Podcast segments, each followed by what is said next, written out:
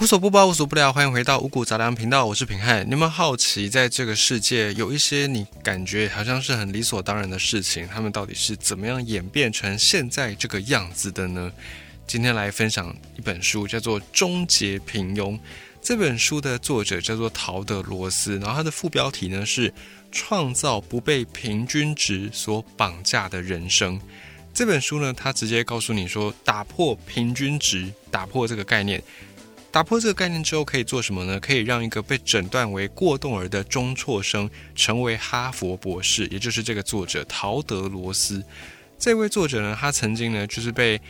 诊断出他是一个过动儿，然后在师长眼里，他也是一个好像唯恐天下不乱的问题血统、问题学生，而且留校察看对他来说是家常便饭。十八岁，他被高中退学之后呢，为了养家，开始去踏出社会，身兼好多好多的工作。然后呢，在十六年之后，他成为了哈佛博士，然后也提出了打破平均值这个非常有冲击性的观念。后来，这个观念呢，也变成哈佛教育学院里面很重要的一个概念。而为什么我们需要打破平均值呢？因为书的作者陶德罗斯这位博士他说，平均值根本就不存在现实生活当中。这个理论听起来好像很哲学，可是呢，其实它讲的很实在。为什么呢？比方说，当你在看一些新闻的时候，很多时候政府不都会告诉你说，哎，我们今年呢平均薪资是多少多少，可能有四万多、五万多等等。然后这个时候你就会觉得很纳闷，哎。那我的薪资不到四万多，不到五万多，难道我是生活在平均之下吗？是这样子吗？所以，我们经常会去质疑说平均薪资的这个概念。那么，另外呢，还有一个网络上的笑话，就是每当这个平均薪资的新闻出来之后呢，总是会有一些网友在底下留言。哦，这个留言有点粗，可是我觉得他就很精准的诠释了平均值的荒谬之处。比方说呢，他会告诉你，你的爸爸跟你的妈妈两个人平均。一个人有一颗睾丸，这非常的粗。可是呢，你看你就知道，平均值有时候不能够完全的参考它，因为它是有瑕疵的，它是有一些荒谬的性质在其中。所以以此为基础呢，这位陶德罗斯他就在书里面花了很多很多的篇幅去跟大家讲说，平均值有时候真的不值一提。他也举例，比方说两千零三年，如果你有看那个 NBA 的时候。两千零三年那一年的纽约尼克队，就之前林书豪曾经待过的那个球队，当年尼克队他们花了巨资，花了非常多的钱，然后呢去找来了一个梦幻球队。这个梦幻球队呢，当时候是整个 NBA 里面平均得分数、得分总数最高的一支梦幻球队。那他们打造出这个梦幻球队之后，却连续输了四个球季，所以他们太看重平均值了，结果反而呢达不到他们所要的。那 Google 这间公司也是，他们找人才呢，不靠 Google，也不靠平均值，而是打破这个平均值。还有一个有一个案例，它蛮特别的，是有一间公司新创公司，他们在找新的人力资源、人资、新的人资的时候呢，他们面试了一个以前在大公司待过好久的一个人资，可是呢，一到这间新创公司，因为做事的风格完全不同，所以呢。完全就是一个灾难，无法融入这间公司。那最后用了打破平均值这个概念之后，这间公司他们找到的新的人资是一位药剂师，而这个药剂师从前没有任何人资工作的经验，可是呢，他现在却是这间新创公司最不可或缺的一个人。这些案例呢，都是打破平均值的概念。我们现在呢，就。慢慢的来分享这本书里面非常非常有冲击性的这个观点。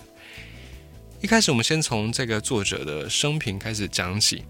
这位作者陶德罗斯博士，他被高中退学之后呢，他曾经去一间大型的阿鲁米冲压工厂，就是铝的冲压工厂来短暂的工作过。他说那是他进入职场的初体验。第一天上班。有一个人，有一个同事就递给他一张小卡片，这小卡片上面非常详细记录陶德罗斯应该要怎么样做好他的工作，甚至呢还规定他的手背、他的脚的动作要怎么样精准的去做。然后呢，这个小卡就让这个陶德罗斯从堆积如山的纯的铝块里面去拿铝块，然后搬到冲压机具旁边，然后把这个铝块送到机器，送到机器之后挤出来变成。特别需要的形状，然后呢，他再把这些冲压好的铝块放到站板上，然后再按下一个按钮，就记录他完成了一次，完成一个单位的铝的冲压。因为呢，那时候他的工资有一部分是根据他冲压的单位数量计件，按件计酬。然后他做完了一个单位，就要再冲回到铝块堆那边，再重新做一次这个流程。这个陶德罗斯啊，他就说他对这个工作印象最深刻的有两个，第一个就是没完没了的重复冲压，还有奔跑，冲压奔跑，冲压奔跑。另外一个就是工厂里的铃声，很尖锐、很刺耳的提醒他轮班的时间。后来他回想，这个是一个很缺乏人性的工作，很缺乏人性的一段经验。作为一个工厂里面的员工，他的个人的一个特殊性、独特性，也就是他的个体性，完全不重要。而且呢，不止如此哦，他对整个工厂来说呢，只不过是一个人类单位，只不过是一个螺丝钉，是一个平均值的劳工。那这个事情呢，并不是这间工厂才独有的，可以说现在。即便二十一世纪，很多很多地方，很多的工作场所都还是按照平均主义的原则来去设计的。什么叫做平均主义呢？有人叫它泰勒主义。要讲到泰勒主义，我们就要再往前推，把年代再往前推，推到第二次工业革命。当时候最大的一些社会现象，像是通货膨胀，然后呢薪资低落，还有金融危机等等。有一个企业家叫做泰勒，他一开始进入到公司的时候，进入到职场的时候，整个美国呢正处在他那个年代最严重的经济萧条。当时候的劳工几乎不会一直在同一个位置上面，因为工厂一年里面的流动率是非常非常的高的，流动率有百分之一百到百分之一千五百都有。可是大家没有办法去解决这个问题，大家也不知道说为什么工厂时代会有这么这么多的新的经济上的困境。那等到这个泰勒呢，他开始。攀到一个比较高的位置的时候呢，他就发现，他觉得自己已经知道了一切问题的根源，就是效率的低落。他就觉得工厂里面的这些低落效率实在是太夸张了。在新的这些工厂、新的电气化设备，可是我们还是有很多的人力被浪费。那为什么会被浪费呢？就是因为工厂那时候在管理劳工的方式是非常非常没有效率的，而且很不科学。在工业革命刚开始的时候。一开始有纺织业啦、钢铁业啦，还有蒸汽动力行业这几个行业呢，因为工业革命的关系，创造出了社会很大的一个变动。像是它让很多的妇女，因为工厂需要劳工、需要人力，所以让很多妇女呢，终于不必在家里面相夫教子，终终于不用再看领钱的老公的脸色，开始有经济的自主权，然后进一步推升了很多的政治上的投票权等等。第一次工业革命达成了这些事情。所以当时候呢，有一些新的经济学家、社会学家，他们也发现，诶，有一些新的社会问题、经济问题是必须要靠新的方式来去解决。而到了一八九零年代那个时候，在泰勒眼前的是新的经济的问题。那泰勒觉得，只有透过工作的科学，才可以去解决工厂时代的这些新的问题。然后呢，这个泰勒呢，他也打算要来好好的改革一番。过去呢，我们会觉得说以人为优先，就是每一个员工都是独一无二的，每一个员工都是重要的。可是泰勒说，未来的时代不是了，个人不再是重要，系统更重要，就是群体。应该说，一个公司来说，公司大于个人，先有公司才有个人。可是，在过去呢，我们是讲求先有个人才有公司。那泰勒完全打破这样的主张，他说必须以系统为优先。根据泰勒的想法，任何的工厂、任何生产线一定都有一种最完美的生产线的排程的方式，而且只有一种，就是标准化的方式。泰勒觉得这些工人呢，过去各自为政，各自用自己的方式去做事，实在是太没效率了。聪明反被聪明误，很多人呢就按照自己的模式去做，所以整个工厂没有办法达到最有效率的配置。那这个泰勒，他也在一九一八年的时候。提出了一篇文章，他警告大家，让一个平均人动手开发一个机器，或者是开发一个新的方法，或者是一个新的制成，然后来去取代一个原本已经很成功的机器，或者是方法，或者是制成，简直是完全没有道理的。意思就是说，标准化的事情已经确立下来，就不需要再去更动，因为标准化已经是最完美的解答，已经是最好的答案了。于是呢，这些美国工厂开始也接纳了这个泰勒的原则，标准化的原则。不久之后呢，美国各大工厂都陆陆续续贴出了工作守则，然后去印制 SOP 手册，发送这些工作小卡。反正呢，就是无所不用其极的告诉每一个员工该怎么把事情做好。以前的劳工可能是必须要发挥创意的，可是现在这些劳工一一的被贬为机器人的角色。那么现在企业当中呢，很多的这种标准化 SOP 的方法，其实它的形态就是源自于泰勒他所提案的这个方式。回到泰勒的这个故事，然后再搭配到这本书的主人翁。陶德罗斯博士，他也回想起了当年他在铝工厂亲身体验到的这个形式。这个形式呢，就是所谓的泰勒标准、泰勒模式。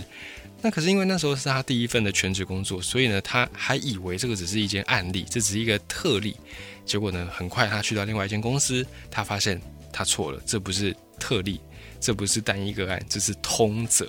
后来他去到一间大型信用卡公司当客服代表，当客服呢可以稍微比较轻松，坐在椅子上然后吹冷气，感觉呢跟他上一份工厂工作非常的不同。可是呢，并不是，他再一次的感受到他的角色，他的工作的这个角色完全是按照泰勒所提出的标准化原则打造出来的。当时候呢，他去当电话客服，然后主管也一样给他一个讲电话用的详细的 SOP，然后还告诉泰呃，还告诉这个陶德罗斯说，你千万千万不要脱稿演出，只要你按照我们给你的不同情境的这个 SOP，一通客服电话处理的时间，按照你的这个处理程序来说，都会落在我们预估的平均时间当中。所以呢，这个时候。陶德罗斯他的工作表现呢，就是按照每一通电话的时间而定的，就是说你要处理这个客服电话，你必须要在一段时间之内就要把它处理完毕，否则呢，你就算是效率低落，你就是没有办法为公司谋取最大的利益。而且呢，当你讲一通电话的时间超出了预测的平均时间，你的电脑荧幕就会开始闪烁红光。所以，当这个红光开始闪烁的时候呢，陶德罗斯他心里想的并不是要如何完美的解决客户的问题，而是想着我要怎么样才可以尽快按下停止通话键，让这个荧幕不要再闪。因为他每讲完一通电话，电脑都会更新他的平均通话时间，也会呢显示出陶德罗斯他跟整个团队比较起来的平均时间。而且他的主管当然也看得到这个时间是多少。只要呢，陶德罗斯他的时间比平均团队的时间超出太多，他的主管就会来找他好好聊一聊。而且呢，他也确实被主管找过还不止一次。后来他当然也没有办法在这个客服的工作上面继续待下去。而后面几年，他又辗转去过零售业啦、餐饮业啦，当过 sales 啦，也去过工厂。然后在各式各样的职场当中呢，他的工作的角色一直。都跟泰勒标准脱离不了关系。他去到任何地方，新的工作基本上也都会告诉他一个标准化程序，一个 SOP。所以呢，他就感觉到这每一次的工作，每一次的转换，他都只是在不同的机器里面轮转的一颗齿轮。他没有任何机会可以去表达个人的独特性，或者是背负起以个人为名义的责任。因为每一次他的老板、他的主管呢，都期待。陶德罗斯这位员工可以尽可能的符合平均值，就是跟大家一样。你只能跟大家一样，或者是比大家更好。你不能够比大家还差，不然就是炒你鱿鱼。那更糟糕的是呢，当陶德罗斯开始去抱怨这些工作根本就不把员工的个人特质当成一回事的时候呢？经常还会被他的周围的好朋友数落说啊，你就是太懒惰了，你就是太缺乏责任感了，你凡事都想要以自己为优先，你根本没有考虑到公司，所以他还甚至被他的亲朋好友给责骂了一番。而在这个标准化的时代当中，每个人的个体性、员工的独一无二的部分完全不重要，而这个也就是泰勒这位高级主管或者是这位企业家他所主张的泰勒标准的一个状况。好，那这个标准化假设制定标准的人非常的公正，非常的明理。好，那这个公司总算也制定出一套标准，大家遵照这个标准，即便只是牺牲一些个人的特质，可是总体来说，整间公司还是会往好的方向来前进。可是这个时候问题来了，到底谁要来制定某一间公司的标准呢？当时候泰勒他是说到，绝对反正不会是工人。泰勒主张说，公司应该要剥夺劳工手上所有的企划权、控制权、决策权，也就是劳工你们不需要做任何的构思、企划、决策。都不用，你们只要负责执行就好了。那么这些策划的任务要交给谁呢？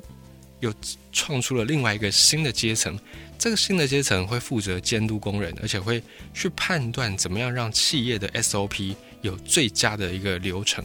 那泰勒他也采用了一个新的词汇，几乎是新的词汇来形容这个角色，叫做管理者 （manager）。而泰勒呢，也建立起了当代。现代公司的一个基本分工模式，这个模式很快就变成我们现在职场上很熟悉的一个模式，也就是管理者负责推动公司的营运，然后员工呢就负责实际的工作。现在我们几乎大大小小的你可看到的公司企业，百分之九十以上大概都奉行这样的一个原则。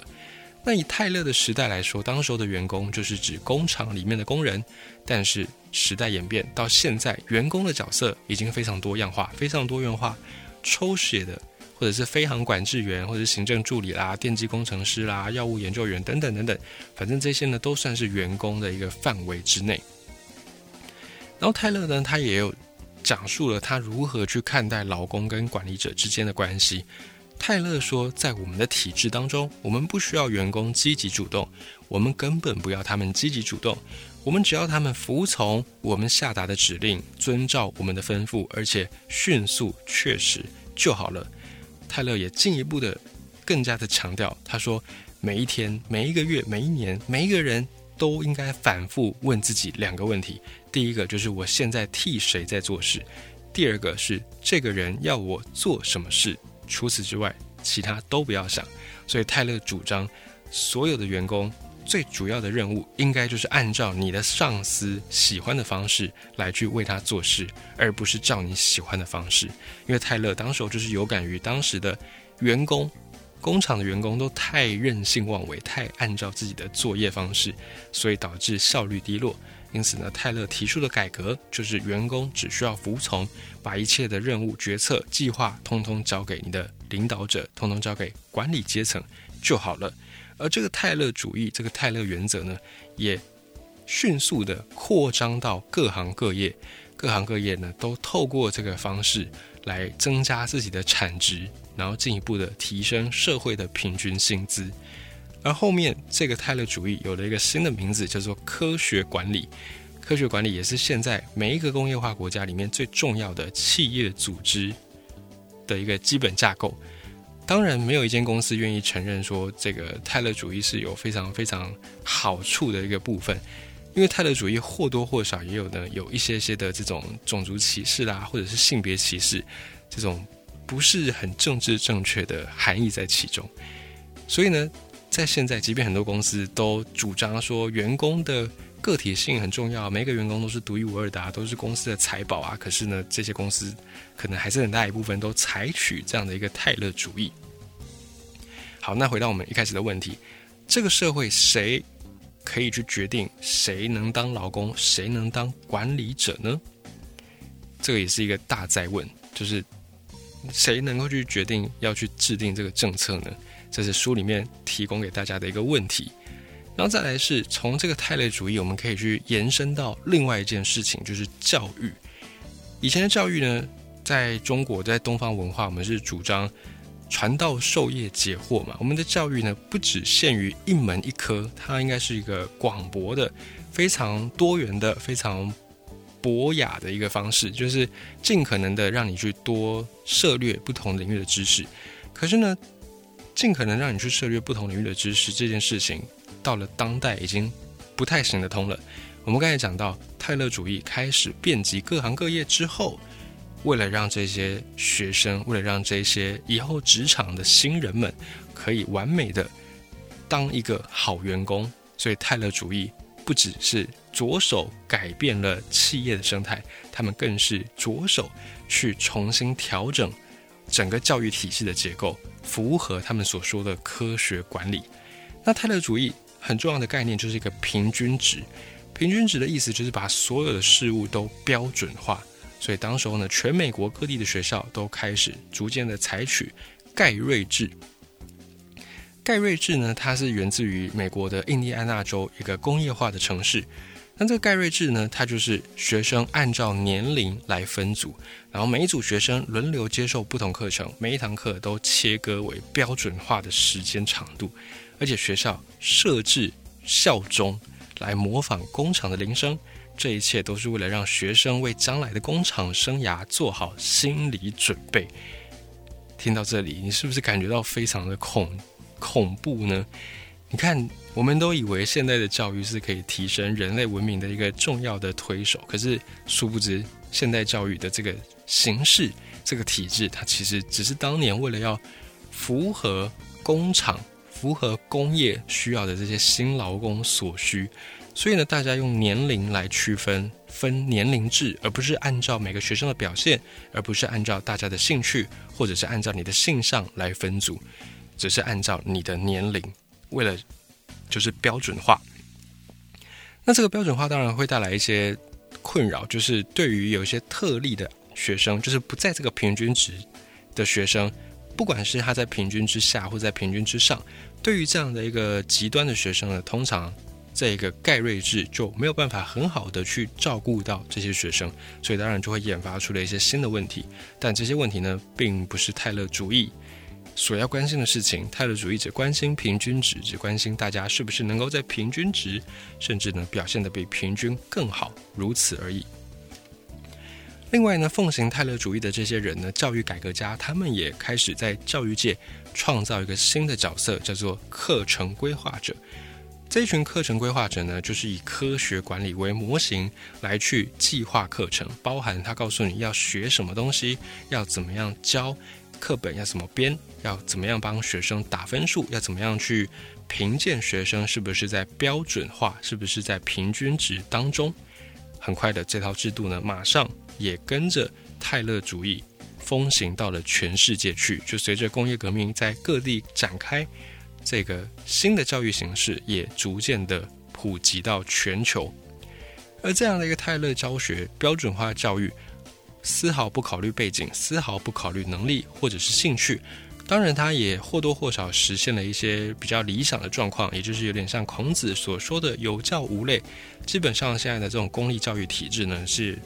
不把。学生个人背景来当做入学与否的参考标准，所以呢，不管你的家境是好或不好，你基本上都能够获得一定程度的教育，这个是比较好的一个面向。但是比较不好的面向，就像我们讲的，有一些在平均值以外的学生就没有办法被这样的教育体制给照顾到。那总而言之呢，这样的一个泰勒教育还是符合环境的需要，还是符合时代的需要，所以呢，就变成了各地方。比较标准的一个教育方式，而这位陶德罗斯这个书的作者呢，他也跟其他无数的学生一样，他深深的感觉到这种泰勒教育带来的压力。他曾经在高中的时候呢，参加了一个标准化的大学性向测验，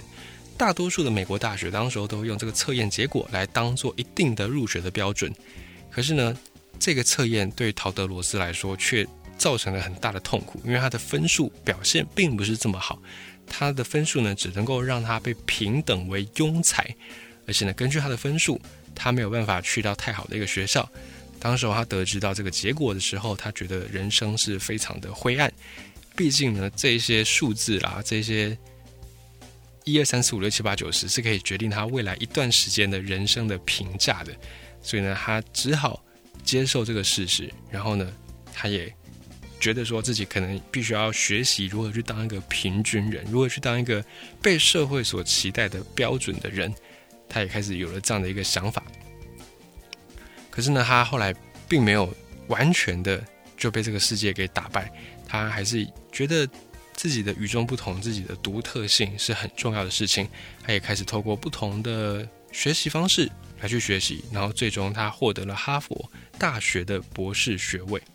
他也说到，在职场上的泰勒化啦，或者是在学校啦，采用这种标准化跟平等的机制，并不完全都是不好的。因为当整个社会都开始去拥抱这种平均主义的时候，商业就会蓬勃发展，消费者可以获得价格更合理的产品。那整体来说，这个泰勒主义也提高了社会的薪资，而且可能比过去任何一段时间的经济政策都还要有帮助。它可以帮助更多人脱离贫穷。这个是它的好的地方，所以平均主义并不完全是不好的，可是它也确实会让我们付出一些代价，比方说社会会不断给你各种各样的价值观，让你去符合某一种程度的期待。比方说，你必须要考上好的高中啦，好的大学，你才会有好的工作，然后你才会有好的人生，类似这样的一个价值观。所以呢，我们每一个学生，即便你在入学前，你可能都是独一无二的，你可能都是有非常非常大的个人的特色的。但你随着泰勒教育，随着这个教育的凿痕在你身上越凿越深，最终他会把每个人都尽可能的磨成差不多的形状，所以呢，就会丧失一些很特殊的天才。或者是会让天才变成庸才，这个也是平均主义所必须要付出的代价。陶德罗斯书的作者他就说，在这个平均主义盛行的社会里面，我们都致力于要跟其他人一样，而且呢不止一样，我们甚至还要更优秀。上市自优生之所以被定义为自优生，就是因为他们参加了跟其他人一样的标准化的测验，只是他们表现得更好，所以他们是在平均值之上。而王牌的这些投手之所以抢手，就是因为他具有一般投手所需要具备的能力之外，而且他们表现又更杰出，高于平均，所以叫做王牌投手。但在这个时代，因为平均主义的盛行，所以我们失去了个人的尊严，我们的独特之处反而成为我们在成功路上的负担、阻碍，甚至是不幸的根源。如果当我们希望别人看到我们的个体性的时候呢，我们如果想要生活在一个能够做自己的社会里，我们就必须要顺应自己的本性去学习、去成长，而不是改变自己、强迫自己一定要符合社会的一个期待。那当然，这个想法可能对很多人来说是一个很重大的考验，就是在